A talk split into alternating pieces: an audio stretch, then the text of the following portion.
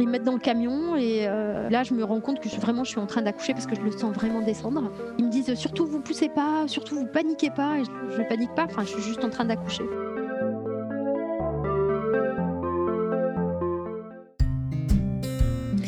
Bonjour, je suis Anne-Lise, maman, coach et journaliste passionnée de parentalité et co-auteur du guide pratique Avoir un enfant à 40 ans ou presque. Je t'accueille sur le premier podcast dédié aux parents tardifs et aux familles atypiques. Tu y trouveras des conseils d'experts et des témoignages de parents quadras sans filtre et sans tabou. Bienvenue sur Avoir un enfant à 40 ans. À 30 ans, Nassira n'est pas prête à devenir mère. Il lui faudra plusieurs années pour se détacher d'un schéma familial à forte tendance patriarcale accueillir son désir d'enfant et vivre pleinement sa maternité à 40 ans.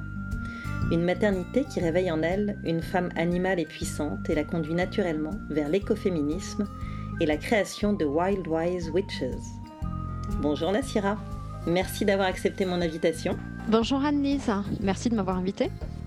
Est-ce que tu peux te présenter en quelques mots à nos auditeurs, euh, nous dire euh, qui tu es, ce que tu fais dans la vie et avec qui tu la partages? Alors, euh, je m'appelle Nassira, j'ai 46 ans. je viens de co-créer avec ma partenaire Selima Wild Wise Witches. L'idée, c'est qu'on accompagne les entreprises et les individuels depuis la prise de conscience jusqu'à la mise en place de solutions avec une démarche écoféministe. Mhm. Et je suis mariée à Frédéric, qui a 43 ans. Et ensemble, on a euh, deux enfants, Inès, 6 ans, et Naël, 3 ans. Ok. Tu vas nous raconter ton parcours de maternité, mais j'aimerais qu'on commence par parler désir d'enfant. Est-ce que tu as toujours voulu être mère? Non. Pendant longtemps, euh, j'avais aucun euh, désir d'enfant. Deux raisons à ça. J'ai grandi au sein d'une famille nombreuse. On est huit enfants. Donc mhm. six filles et deux garçons, avec un schéma euh, dominant plutôt euh, patriarcal, euh, très fort, où les filles, elles restent à la maison, elles font des enfants, elles s'occupent des enfants, elles travaillent mhm. pas ou alors elles travaillent, mais c'est un, travail plutôt alimentaire qui aide un petit peu au foyer, mais elles ne sont pas responsables du foyer. J'ai longtemps été en colère par rapport à cette position qu'avait la femme dans la famille. Et euh, je sentais qu'il y avait beaucoup de pouvoir, mais qu'elle devait être très soumise. Euh, on était vraiment le sexe faible et j'avais envie de montrer que je pouvais faire et réussir aussi bien euh, qu'un homme. D'accord. Je me suis construite à partir de ça. J'ai plutôt privilégié de faire des études longues, avoir une carrière. Je suis un, un juste de classe. Mes parents sont analphabètes et, mon père était ouvrier. Et moi, je suis cadre dans des grosses multinationales. Et puis j'avais euh, ce besoin de me construire euh, moi. Enfin, je trouvais que c'était assez ingrat d'être parent. Mhm. Parce que j'avais l'impression que mes parents étaient très déçus qu'on choisisse pas la voie qu'ils avaient euh, envisagée pour nous. Mhm. J'ai longtemps pas voulu avoir d'enfants et j'étais très en paix par rapport à ça. J'ai vécu euh, longtemps euh, en Espagne, 11 ans, et je voyais autour de moi euh, bah, mes collègues qui avaient plus de la trentaine et qui avaient ce désir d'enfant et qui envisageaient de faire une PMA parce qu'elles n'avaient pas de mhm. compagnon. J'étais très en paix par rapport à ça, c'était pas une question. Je voyais que mes amis avaient des enfants, très contente de côtoyer leurs enfants. D'ailleurs, je fais partie de celles qui vont passer un petit peu de temps avec les enfants, jouer avec eux, mhm. etc. Mais je mhm. trouvais que c'était très bien, mais chez les autres. D'accord. Et est-ce que tu as subi des réflexions par rapport euh, à ce choix de ne pas faire d'enfant à 30 ans? Non, j'ai pas eu ce sentiment d'être jugée par rapport à ce choix. Ou alors on m'a juste dit c'est parce que tu n'as pas encore trouvé le bon compagnon, mais je le vivais pas mal en fait. Je le prenais pas comme hmm. quelque chose d'agressif. Puis après, dans ma famille, oui, il y avait une pression pour trouver le partenaire et avoir euh, des enfants, mais euh, comme je vivais loin, j'avais l'impression d'être loin de tout ça en fait. Hmm, d'accord. Comment s'est révélé ce désir d'enfant? Est-ce que c'est la rencontre euh, du bon partenaire? Est-ce qu'il y a eu d'autres événements? Il y a eu des événements avant. J'ai été euh, dans une quête de sens à un certain moment où on atteint euh, un certain niveau professionnel et on se dit so what? Je me sens pas forcément remplie ou je suis pas forcément satisfaite. En 2009, j'ai fait une formation en executive coaching et dans le cadre de cette formation, il y avait un atelier de travail visuel et mhm. collage en fait, qui sont des exercices qui sont très puissants. On met en avant euh, qui on a envie d'être et ce qu'on a envie de lâcher et vers quoi on a envie d'aller. Et dans mhm. cet exercice-là, euh, j'étais vraiment dans une phase de déconstruction de beaucoup de schémas, euh, que tout ce qui m'avait construit jusqu'à présent, hein, qui m'avait porté. Enfin, j'étais pas mhm. à ce stade-là professionnel par hasard. J'avais pas construit tout ce que j'avais fait par hasard, mais c'était peut-être construit depuis un rejet d'un modèle et pas forcément des mhm. choix qui étaient validés et alignés avec qui je suis. Hmm, je vois ce que tu veux dire. J'ai fait cet exercice et j'en ai encore un souvenir euh, comme si j'étais dans, dans une salle, on était, euh, je sais pas, une vingtaine, mais moi j'étais dans ma bulle. Et je me suis connectée à moi-même. Et en fait, j'ai laissé exprimer tout ce que j'avais. Et qu'en est-il ressorti ben, Je me suis rendu compte que j'avais collé euh, une image d'une famille. C'était euh, une famille euh, recomposée. Brad Pitt et Angelina Jolie. C'est là qu'est ressorti ce désir d'enfant qui était enfoui, que j'avais refoulé. Je le vivais mhm. bien, mais je ne lui avais pas laissé la possibilité de s'exprimer. Mais ça n'est pas devenu une quête. C'est-à-dire que pour moi, mhm. ça se ferait si je rencontrais la bonne personne et si les choses se faisaient de façon facile. Et en 2009, cette même année, euh, des chemins se sont ouverts et donc je suis revenue pour le boulot euh, à Paris et j'ai rencontré mon mari au travail. Un cheminement vers la maternité plutôt fluide, euh, puisque tu n'as pas ressenti cette horloge biologique qui sonne parfois très très fort, tu n'étais pas dans la quête d'un enfant à tout prix. C'est assez remarquable pour le souligner. Et quand on s'est rencontrés, ça a été très vite une évidence que ce serait euh, le père de mes enfants et lui aussi. Mais on n'en a pas voulu euh, tout de suite. On avait aussi envie de vivre notre histoire. Tu vas vivre euh, deux aventures de maternité plutôt atypiques, entre 40 et 43 ans. Est-ce que tu peux revenir sur ces deux événements qui ont profondément marqué ton chemin de vie? Inès, on l'a conçue en 2013. J'ai arrêté la pilule et très vite je suis tombée enceinte mais j'ai fait une fausse couche qui, est partie toute seule, etc. Mhm. Et bon, on l'a pas mal vécu. Mhm. On s'est dit, bon, bah, bah c'est plutôt une, bonne nouvelle, ça match. Donc, euh, on l'a pris euh, par le bon côté des choses. Et puis, quand on s'est décidé, euh, après le mariage, à se dire, ce serait bien que je tombe enceinte, ça voudrait dire que j'accoucherai pour mhm. l'année de mes 40 ans, une très belle symbolique.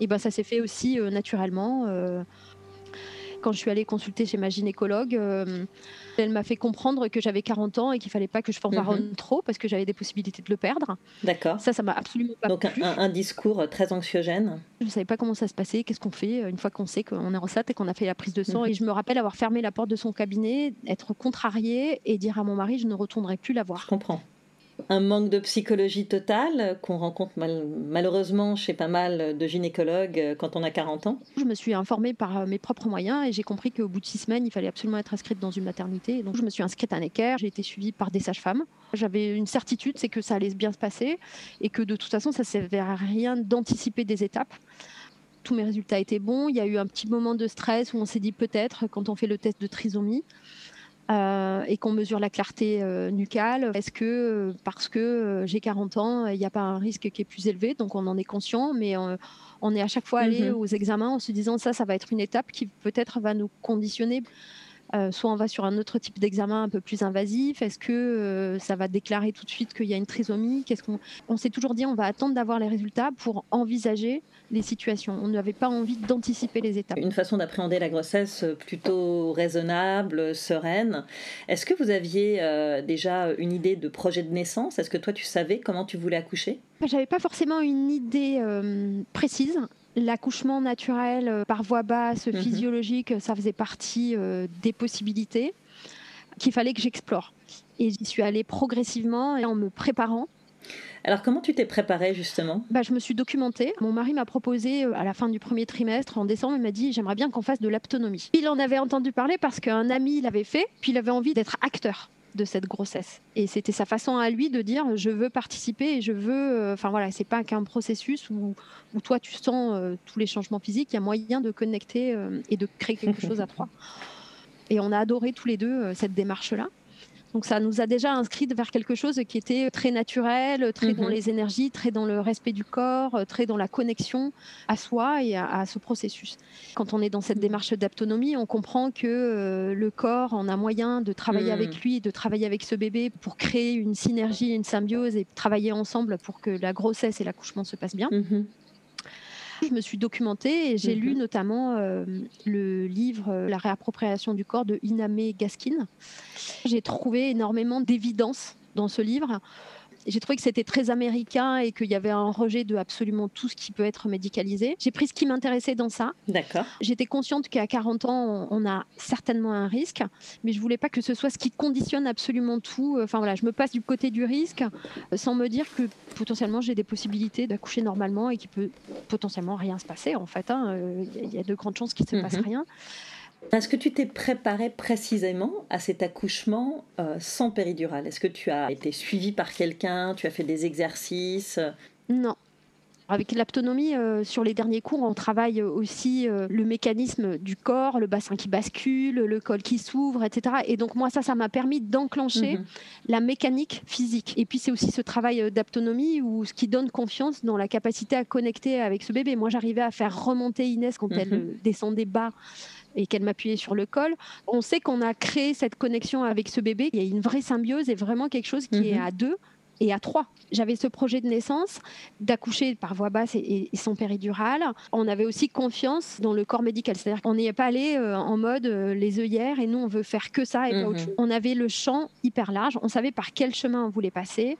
S'il y avait quoi que ce soit qui était alarmant, on savait qu'on prendrait euh, l'autre voie. Et c'est ce que j'expliquais mhm. quand je suis arrivée à la sage-femme qui s'occupait de nous. C'est ce que je lui ai expliqué tout de suite. Ce qui a dû beaucoup la rassurer. Mais oui. Et comment s'est déroulé cet accouchement? Est-ce qu'il était euh, conforme à ce que vous aviez imaginé? Il s'est passé de façon assez magique. J'ai accouché un dimanche, mais le mardi, quand je suis allée à mon auscultation, mon col était déjà ouvert. Euh, j'ai perdu le bouchon muqueux. Euh, moi, je l'ai retrouvé dans ma culotte. Donc, j'ai senti qu'il se passait quelque chose. Et la sage-femme m'avait dit Vous ne devriez pas finir la semaine ou au mieux début de semaine prochaine. Et puis ça a été une semaine où on ne s'est pas économisé. On avait plein d'amis qui étaient de passage, plein de, rendez-vous sociaux. Où on était dans un espèce de tourbillon, mais qui était agréable et qui était plein d'énergie. Et qui t'emmenait doucement vers l'accouchement et la naissance. Et donc, le samedi soir, on avait fait un dîner chez des amis. On est rentré et à 1h30 du matin, je me fais réveiller par des contractions. Ça finit par réveiller mon mari et je lui dis Je crois qu'on y est, mais je suis pas sûre. Le matin, euh, on est allé à l'hôpital Necker en taxi. On arrive, euh, on me monitore et je suis dilatée à 4. Donc on confirme que c'est pour aujourd'hui, mais on me dit allez vous promener. On s'est baladé une heure, on a repris un petit déj, euh, enfin voilà, et puis on y est retourné. On nous passe en salle euh, de travail. Donc, euh, c'était écrit sur mon dossier. Je voulais la salle nature, elle était dispo, euh, etc. Et je l'avais déjà visitée avant et mhm. je l'avais trouvée magnifique. Elle nous a donné un ballon. Euh, c'est là qu'on a discuté de mon projet de naissance, etc. Elle nous a dit OK, mhm. on va vous accompagner dans le sang péridural aussi loin que vous pouvez. Donc, je lui avais dit moi, si à un moment donné je sens que je mhm. n'y arrive pas, je veux être sûre que vous pouvez me mettre la péridurale. Et elle m'a dit oui, oui, pas de problème. On est passé dans cette salle naissance. Elle a montré à Frédéric comment faire des massages dans le bas du dos. J'avais le ballon. Il y a une baignoire dans cette salle nature avec des draps qui pendent. Donc, j'étais dilatée à 6, elle nous a dit Bon, bah, vous pouvez passer dans la baignoire, ça va aider à la dilatation. En fait, on s'est senti vraiment dans notre bulle à tous les trois. Et moi, j'avais mhm. un mantra euh, qui m'est venu euh, tout de suite c'est euh, Je laisse mhm. passer la contraction, toi tu pousses et mon col s'ouvre c'est quelque chose qui m'a guidée euh, tout le temps. Chaque fois que j'avais une contraction, euh, j'avais vraiment besoin de dire à mon corps et de laisser passer cette contraction. Et c'est un mantra que je verbalisais à voix haute et que euh, la sage-femme mhm. Aline avait entendu. Et elle, ça l'a rassurée parce qu'elle s'est rendue compte qu'on était en, symbiose totale. Et moi, j'ai vraiment eu l'impression qu'on était trois à accoucher. Incroyable. Et je mhm. sentais Inès qui descendait. Enfin, chaque contraction qui poussait et qui faisait son travail aussi, elle. Hein. Quand j'ai été dilatée à 8, elle nous a passé en salle d'accouchement, mais avant, les contractions étaient beaucoup plus fortes. Il y a des contractions qui m'ont donné mhm. envie de vomir. J'ai regardé Fred en lui disant, je crois que je vais demander la péridurale parce que ça fait vraiment hyper mal, quoi. Ce qui m'a décidé à continuer, c'est que lui m'a dit, en fait, il n'y a que toi qui sais. Il, t'a remis face à la décision, en quelque sorte. Ouais, ouais, ouais. Et quand Aline est venue et m'a dit, vous êtes dilatée à 8, euh, je lui ai dit, je crois qu'en fait, je vais prendre la, péridurale. Et elle m'a regardé, elle m'a dit, ah bon Alors je dis, bah, ça fait très mal. Et est-ce que l'intensité va encore augmenter hmm. Et est-ce qu'elles peuvent durer plus longtemps? Et elle m'a dit non, elles ne vont pas durer plus longtemps. Là, vous êtes au max de la durée de la contraction. Ça peut faire plus mal. Là, je peux vous passer en salle de naissance. Il y a de la place. Et en plus, on va pouvoir prendre plus de posture si vous n'avez pas la péridurale. Et là, je l'ai regardé. Je dis, OK, en fait, si ça ne va pas durer plus longtemps, euh, je, on y va. Je peux le faire. ouais, je peux le faire. Tu avais une deadline en quelque sorte. Tu savais que. Oui. Et puis à un moment, ça allait s'arrêter. Ouais. voilà. Et puis je savais que ça allait pas durer euh, plus longtemps que ce que j'avais déjà enduré en fait. Hmm. On m'a mis un ballon euh, sur la table pour que je puisse prendre des postures où quand la contraction arrive, on se pose sur le ballon, ça pousse hmm. le bébé. Enfin voilà, on a pris des positions qui aidaient à, à faire venir le bébé. Tu étais dans quel état à ce moment-là? Tu arrivais encore à intellectualiser les choses ou tu étais plutôt dans quelque chose? J'étais dans quelque chose qui était totalement physique, totalement animal, totalement instinctif. Et il y a un moment où euh, euh, j'ai poussé, j'ai senti que ça me brûlait. Et je pense que euh, c'est a posteriori que j'ai compris ce qui se passait. Ça se déchirait. En fait, j'ai eu une déchirure qui n'était pas très grande, hein, mais qui a créé des brûlures qui m'ont totalement bloqué. D'accord. J'arrivais même plus à pousser euh, par la bonne sortie, etc. Et Aline m'a dit il va falloir que j'appelle un médecin. Et là, j'ai dit ah ben alors non, en fait, je veux pas voir un médecin. Moi, et là, je suis allée rechercher au fond de moi-même euh, la capacité de dépasser cette brûlure euh, pour la laisser sortir. Voilà, Inès est sortie. Mmh. Mais Inès, elle a eu le temps d'avaler du liquide amniotique. Ils me l'ont posé, mais ils l'ont tout de suite pris pour aller lui pomper ce qu'elle avait avalé comme liquide donc Fred est parti avec elle. Toute la démarche a été euh, très rassurante. C'était pas euh, on part dans l'urgence, etc. Mmh, mmh. Et comment se passe la rencontre avec euh, ta fille? Comment se passent les quelques jours qui suivent à la maternité et le retour à la maison? Je la vois ramper pour aller prendre le sein, pour prendre sa première mmh. tétée. Je continue de connecter avec ce côté totalement animal, instinctif. Comment elle sait que le sein, il est là? Elle est posée sur mon ventre et elle monte on est là juste euh, subjugué avec Fred à se dire mais c'est dingue comment elle sait juste par l'instinct, l'odorat euh, que le sein est là et qu'il faut aller téter. Bah, la rencontre, elle est euh, juste magique. On a tellement connecté pendant ces neuf mois et les premiers jours. Je sens quand elle s'endort et qu'on part en même temps dans le sommeil. Et je le sens, et je le sens encore aujourd'hui, à, six ans, je sens qu'avec elle, il y a quelque chose qui s'est construit bien avant qu'elle arrive parmi nous. Alors, à partir de quel moment vous vous dites, euh, on va remettre le couvert et euh, on va faire un deuxième enfant? Alors, on savait qu'on ne voulait pas tout de suite. On avait aussi envie de profiter d'Inès. On se dit euh, deux ans après, c'est peut-être le moment parce qu'elle en aura peut-être trois quand il arrivera. Tu vis la même grossesse à 43 ans qu'à 40 ans?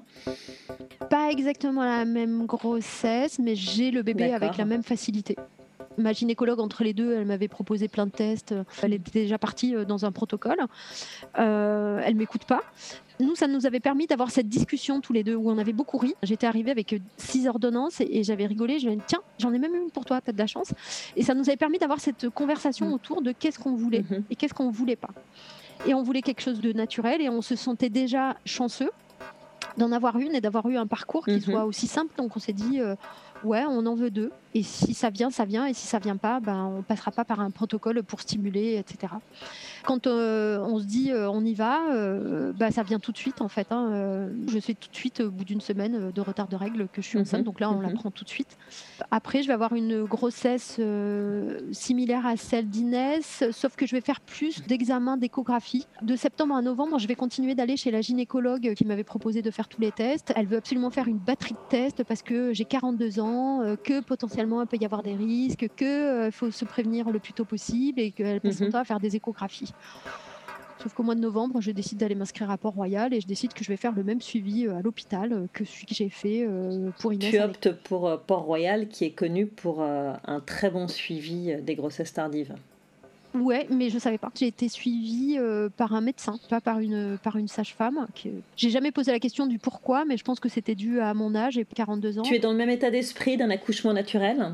Ouais, mais je me dis, euh, je vais quand même encore me préparer. Je me dis pas parce que je l'ai fait une première fois, euh, j'y vais comme ça. Et à 42 ans, qu'est-ce qu'on te dit quand tu arrives avec ton projet d'accouchement naturel? Déjà, on me pose la question de savoir comment euh, j'ai fait le premier. Donc, quand je l'explique, ça a du sens. Mhm donc j'ai déjà l'expérience, euh, c'est cohérent avec mon discours, avec euh, ce que je raconte. Mhm. Donc, euh, non, la médecin, elle l'a très très bien accueilli. D'accord. Elle m'a demandé qu'est-ce que j'allais mettre en place pour travailler dans ce sens-là, parce que ça sera passé quasiment deux ans et demi, trois ans. J'ai pas le temps de faire de l'autonomie parce qu'il y a Inès à gérer, mhm. la crèche, etc. Mhm. Et l'autonomie, ça veut dire qu'il faut y aller avec son conjoint, on n'y va pas tout seul. On avait pris beaucoup de notes de, lors de la première, on en a fait un petit peu, mais pas aussi suivi qu'on l'avait fait pour Inès je repasse par le même processus. Je vais relire ce livre que j'ai déjà lu. Je vais aller à des cours de préparation à l'accouchement euh, à Port-Royal. Il y a une sage-femme qui est super, mm. qui va réexpliquer ce processus mécanique, etc. Je l'ai pourtant vécu une première fois, mais je sais qu'il faut que je repasse par un schéma qui est à la fois mm-hmm, mm-hmm. intellectuel et aussi instinctif. Il faut que je réintériorise tout le process tu vas vivre un accouchement euh, assez inattendu. Mm. Est-ce que tu peux nous raconter un peu euh, cet accouchement? À 43 ans bah, Naël, en fait, euh, on est euh, dans la nuit du 26 au 27 avril. Je l'attends absolument pas là. Quand je vais chercher Inès à la crèche, il y a euh, une maman qui me dit Mais c'est pour quand là? C'est pour tout de suite? Et je dis Ah non, non c'est pas pour aujourd'hui, c'est pour dans un mois. Mmh, mmh. Et en fait, je donne le bain à Inès et je commence à avoir déjà des premières contractions. Je me dis Bon, bon c'est rien. C'est des petites contractions, mais c'est rien. À 21h, j'en ai d'autres. Fred, cette semaine-là, euh, j'ai toujours pas fait ma valise de maternité. J'ai sorti toutes les affaires. Mais cette semaine-là, il avait dîné euh, tous les soirs quasiment à l'extérieur. Et j'attends qu'il me descende la valise euh, pour pouvoir mettre les affaires dedans, mais je les ai déjà toutes triées, etc. J'ai juste pas fait ma trousse de toilette, mais de toute façon, comme je l'attends Mhm. pas, euh, pas de raison de la faire ce soir. 21h, on a couché Inès, on est sur le canapé. Je dis, putain, c'est bizarre quand même, j'ai encore des contractions, ça passe pas, ça revient, c'est pas régulier. Tu t'accouches Non, non, je pense que j'accouche pas. Non, c'est pas ça. Lui, il est fatigué, parce qu'il s'est couché tard tous les autres soirs. Il me dit, bon, je vais te descendre ta valise, tu vas peut-être quand même la faire là.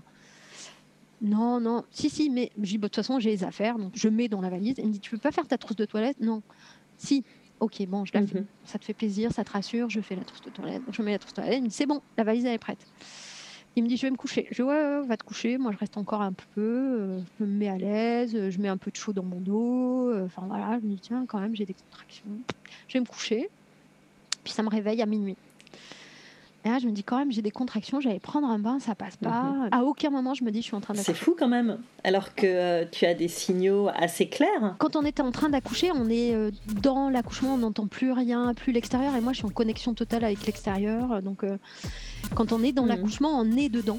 Et là, je suis, euh, je suis pas dedans. Je sens pas que j'ai besoin de me concentrer. euh, et les contractions sont là, mais elles sont pas non plus hyper fortes. Donc, je me mets dans ce bain et puis d'un coup, j'ai une contraction qui est plus forte, qui me donne envie de vomir et qui me donne envie d'aller aux toilettes. Donc là, euh, et la Fred se lève. Il est minuit et demi. euh, il me dit là, je crois qu'il faut qu'on parte. Je dis ouais, là, je crois qu'il faut qu'on parte. Là, elle est hyper forte. Là, tu n'as plus de doute. Là, j'ai plus de doute. Mais il est déjà trop tard.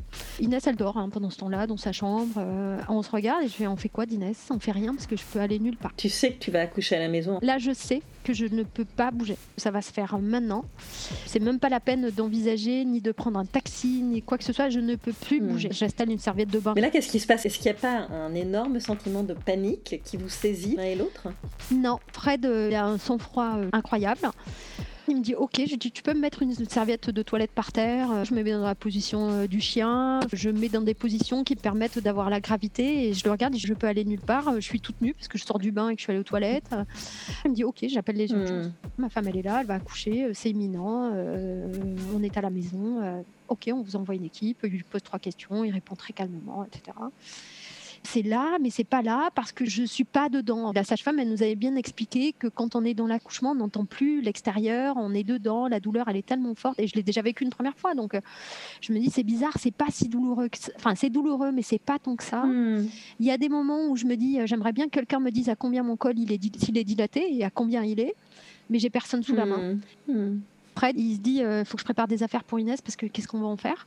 Il me soutient, mais en même temps, il faut gérer euh, la deuxième partie. On a une petite fille à gérer et qu'est-ce qu'on en fait? Donc, il appelle son frère Mhm. qui habite dans Paris, mais qui habite à l'autre bout de Paris, qui dort pas. Il lui dit, je pense que je vais te l'amener parce que euh, Nassira, elle est en train d'accoucher, mais on ne sait pas où ça va se passer. Les pompiers arrivent, ils leur ouvrent, euh, ils font un boucan d'enfer. Euh, là, ils veulent me mettre euh, des petits appareils pour me mesurer les constantes. Ils veulent que je me mette dans une position qui Mm. les arrange. Non, en fait, moi là, j'ai des contractions. je collabore à rien. Ils, veulent- bon, ils réussissent à me mettre un truc sur le doigt pour mesurer, je sais plus quoi. Là, ils me descendent.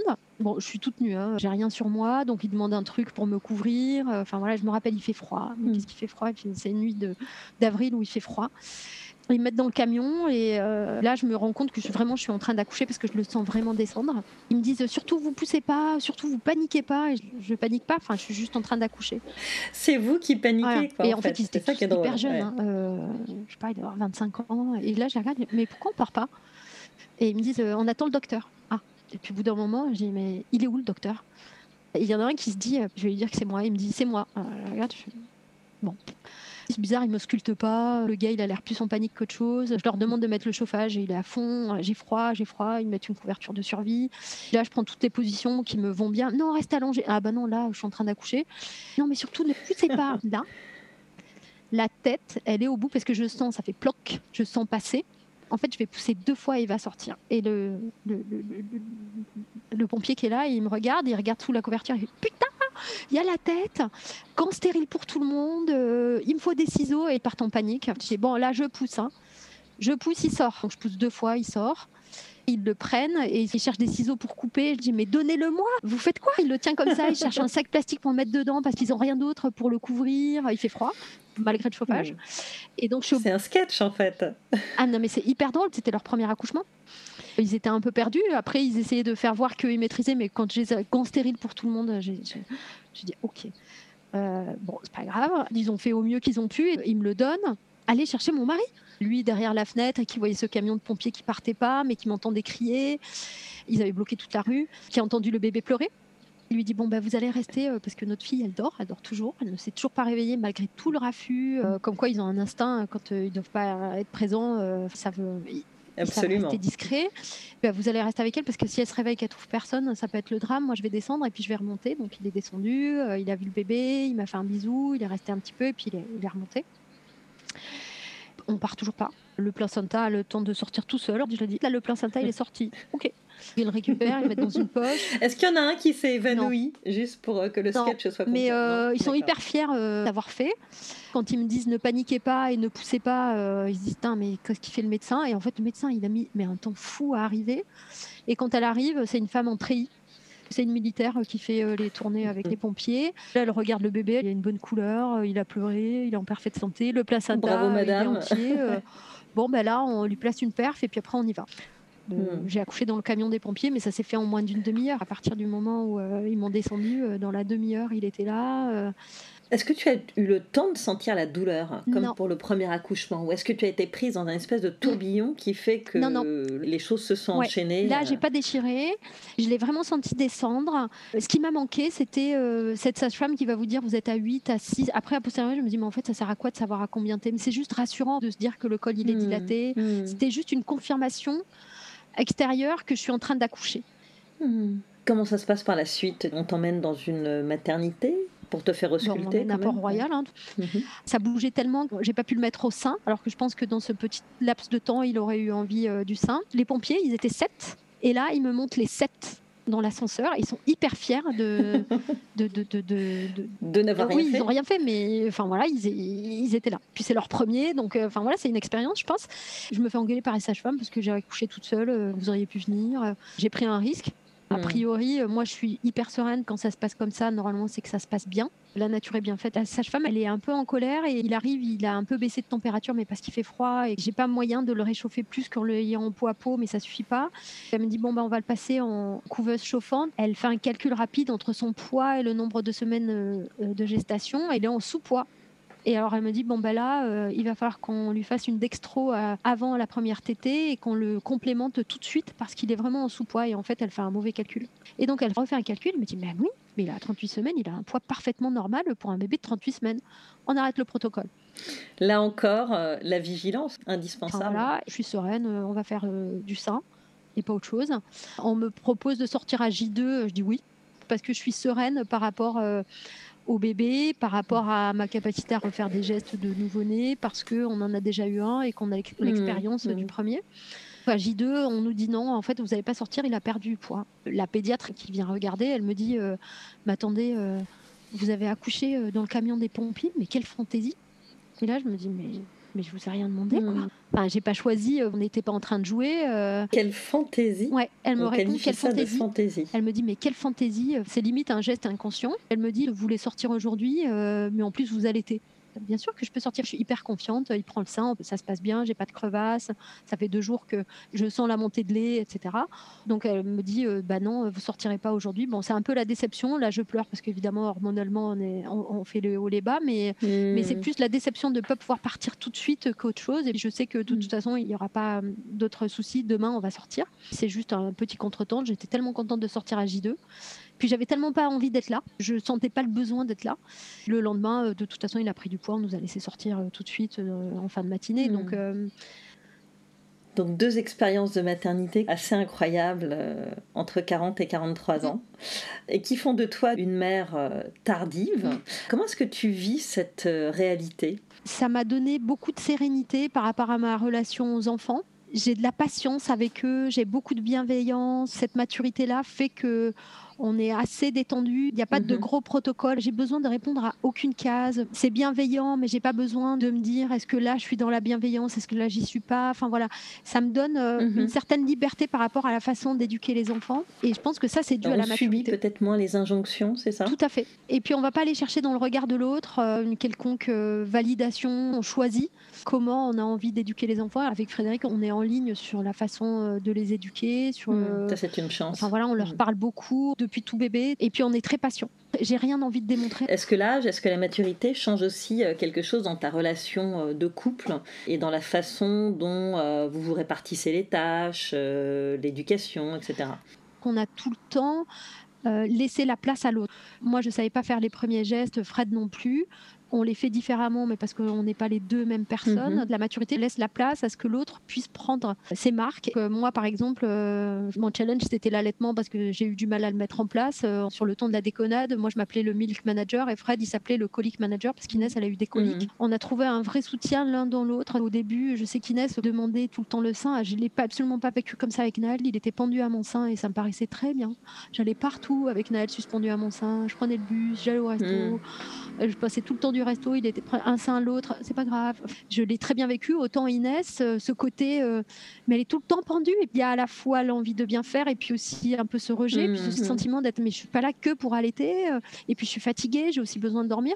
Et ça, je l'exprimais très vite. Et Fred, il la prenait pendant deux heures. Et si elle pleurait pendant deux heures, et eh ben c'est pas grave parce qu'elle avait aussi les coliques. Mais lui, il regardait son match de foot, il s'en mmh. occupait. Et puis moi, je lui disais, en fait, si j'ai pas dormi, c'est un cercle vicieux dans lequel on va se mettre et ça va devenir infernal. Un père très investi aussi. Oui, et puis il a pris son congé paternité, il a pris les jours qui lui correspondaient, euh, il a été présent. Sa façon de contribuer, c'était euh, de faire à manger. Ben voilà, quand on allait, il faut aussi bien manger, il faut bien dormir pour produire, bien boire, bien s'hydrater. C'est une hmm. combinaison de beaucoup de choses. Il ne faut pas hésiter aussi à dire, moi là j'ai un ras-le-bol, tiens, je te la passe quoi parce que moi j'ai besoin de dormir deux heures tranquille. Et forcément si je hmm. prends ces deux heures hmm. maintenant certainement ça va améliorer le reste. Et puis on va rentrer dans un cycle qui est vertueux plutôt qu'un cycle qui nous bouffe en fait. Où moi je suis pas bien euh, c'est aussi apprendre à écouter puis à déléguer. Mm. la nuit il se levait pas euh, parce que moi je lui donnais le sein. Euh, mais il prenait d'autres responsabilités le reste de la journée. Ou à partir de 21h tiens je te la passe mais moi là je vais aller dormir. Je, je me réveillerai à 23h un partage des tâches et du quotidien assez euh, naturel. Pour en revenir euh, à l'âge et au regard des autres, est-ce que euh, à la sortie de la crèche ou à la sortie de l'école aujourd'hui, tu notes une différence avec les autres mamans non, déjà, un, je fais pas mon âge. Hmm. Souvent, quand je dis j'ai 46 ans, euh, la jeune femme de 36 qui est à côté, elle pense que j'en avais 36 comme elle. Ça aide un peu. C'est pas quelque chose auquel je pense au quotidien, mais je sens que les enfants, c'est un sujet de hmm. conversation. Ah parce que quand on l'a remis à l'école après le confinement, un soir où je suis allée la chercher à 4 heures, elle m'a dit Mais maman, toi, euh, tu as plus de 40 ans, tu pas le même âge que les autres mamans. Tiens, eux, ils en parlent. Ils ont 5 ans et demi, 6 hmm. ans, mais eux, ils en parlent et ça va être un sujet. Et j'en ai discuté avec d'autres copines qui ont des enfants plus grands et qui ont la quarantaine et qui ont des enfants de moins de 10 ans. Et elle me disait, oui, effectivement, c'est un sujet de conversation, euh, plus ils vont grandir. Et eux, ils te posent la question, mais maman, toi, tu as 45 ans, euh, euh, mais maman, t'es vieille ou t'es pas vieille? Donc moi, au quotidien, je le vis pas mal, mais je sais que ça va être un sujet de conversation et qu'il va falloir le, mmh. gérer ensemble. Mmh. Quand tu te projettes un petit peu, comment est-ce que tu imagines l'adolescence de tes enfants alors que toi, tu approcheras des 60 ans, hein, pour le dire concrètement? Ouais, ouais. Déjà, on n'a pas 40 ans euh, aujourd'hui comme on avait 40 ans il y a 20 ans. Donc, je pense que les 60, ce sera mmh. pareil. On sera encore en train de travailler. Il ne faut pas se leurrer. Hein. On ne sera pas en train de penser à notre retraite dans 5 ans. Je me sens hyper jeune, euh, même à 46 ans. C'est une conversation qu'il faudra que j'ai avec les enfants. Quand j'en aurai 60, euh, Inès, elle en aura 20. C'est certainement à eux qu'il faudra poser la question de comment ils le vivent. Mais ça va dépendre aussi de comment on le construit et comment on en parle encore toutes ces prochaines années. Tout à fait. Ces deux expériences de maternité qui ont fait émerger en toi une femme puissante, animale, dans la maîtrise de beaucoup de choses, vont te conduire à l'écoféminisme et à la création de Wild Wise Witches. Qu'est-ce que c'est que l'écoféminisme? Est-ce que tu peux, sans rentrer dans force détail, nous en dire quelques mots, synthétiser un peu ce que c'est que l'écoféminisme? L'écoféminisme, c'est euh, un mouvement euh, qui est né dans les années 70, qui n'a pas beaucoup pris en France, mais qui a beaucoup pris dans des pays anglais saxon et qui revient ces dernières années en France. C'est un mouvement qui remet en question cette domination qui provient du patriarcat et du mhm. système capitaliste. Ça invite à imaginer un nouveau monde plus égalitaire, plus respectueux, plus en harmonie avec le vivant. Et ça nous invite à nous mhm. reconnecter à notre essence à notre potentiel et à respecter euh, l'environnement. Et en fait, la crise écologique et sanitaire qu'on vit actuellement met un petit mhm. peu en avant tout ça C'est le capitalisme, euh, euh, l'industrie, l'exploitation des ressources mhm. naturelles qui nous amène à cette situation de crise sanitaire et écologique. Et c'est ce système économique et social qu'on a mis en place qui a aussi amené à cette surpopulation. Il y a beaucoup de pays dans lesquels on a interdit la contraception, l'avortement, etc., parce qu'on avait aussi besoin de main-d'œuvre et qui a mis sous tutelle et sous domination aussi les femmes. C'est vraiment ces démarches dans la maternité qui m'ont fait me connecter euh, aussi à ce côté euh, naturel et faire confiance, enfin voilà, reprendre possession de son corps. Mhm. Et moi, j'ai l'impression que, notamment autour de la maternité, on va beaucoup travailler la peur la peur de la douleur, la peur de l'inconnu, la peur de l'accouchement. Et on mm. travaille, et là, je, fais le parallèle avec la situation actuelle, on nous parle de la peur de la mort, on nous parle de la peur de la contamination. Alors le virus, il est bien là. Très anxiogène. Mais on a un discours qui est très anxiogène et qui parle à nos peurs. Mm. Ça donne le contrôle à l'extérieur plutôt que d'aller le chercher à l'intérieur. Toute cette situation-là, on est dans un bouleversement de absolument tout. Euh, mon mari qui travaille à la maison, moi qui travaille à la maison. Enfin, on a de la chance cette fois-ci de ne pas avoir les enfants, mais on est à deux doigts de les avoir. Hein. Hmm, on est euh, d'accord. Peut-être que ça va venir, mais ça nous oblige à repenser toute notre relation au monde, à l'environnement et à l'écosystème dans lequel on vit. Et il y a une prise de conscience qui doit avoir lieu, et elle a lieu d'abord individuellement, et quand on arrive à ne plus écouter ce discours extérieur, on arrive à se reconnecter à une force et une puissance qui est en nous. La prise de conscience individuelle amène à une prise de conscience collective qui va amener à essayer de rêver et d'imaginer d'autres mmh. choses. Mmh. Et il faut prendre en compte les éléments qu'on a autour de nous, hein, parce que la société, elle va pas changer euh, comme ça par un coup de baguette magique, euh, mais il faut réussir à la faire évoluer et à l'emmener vers autre chose. J'imagine que c'est un des objectifs de Wild Wise Witches. Qu'est-ce que c'est exactement? C'est euh, une communauté de femmes, un laboratoire d'idées, un nouveau concept de développement personnel? C'est les trois à la fois. On est en train de travailler, ça a démarré il n'y a pas longtemps, hein. on a démarré en mai, ça a démarré pendant le confinement où on a partager ensemble des vécus, des situations, mhm. des idées. Et on s'est dit, on va commencer par écrire euh, sur ce sujet-là, et puis on essaie de l'emmener vers euh, quelque chose. Donc on est en pleine expérimentation, en plein développement du concept. Mhm. On lance des cercles de parole, on va lancer des conférences débats. On veut pas faire du top-down, mais on veut co-construire. Mhm.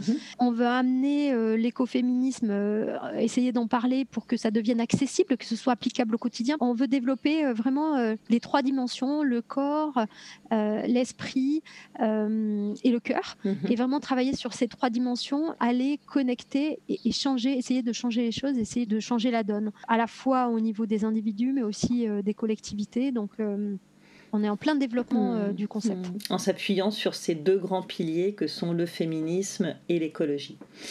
Ok. Est-ce que tu aurais des conseils à donner aux femmes euh, qui hésitent encore à se lancer euh, dans l'aventure de la maternité tardive? Tu parlais euh, beaucoup d'anxiété, de peur. On l'entretient beaucoup et quand j'accompagne des femmes vers des projets de maternité, je sens beaucoup d'appréhension sur tout un tas de sujets. Est-ce que toi, tu as, à travers peut-être le prisme de l'écoféminisme, des conseils à donner par rapport à ça?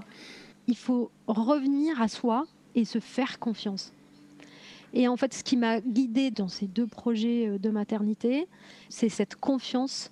Ça passe beaucoup par du mhm. ressenti.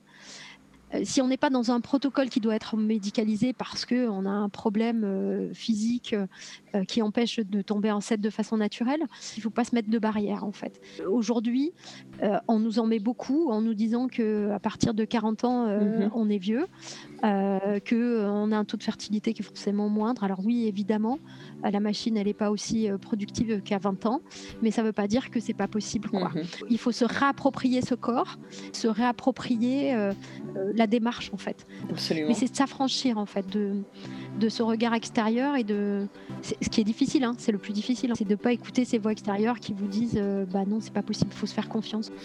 Ce sera le mot de la fin. Merci beaucoup Nassira. Euh, merci de m'avoir raconté ton parcours de maternité. Bravo aussi pour euh, ton engagement auprès des femmes au travers de Wild Wise Witches.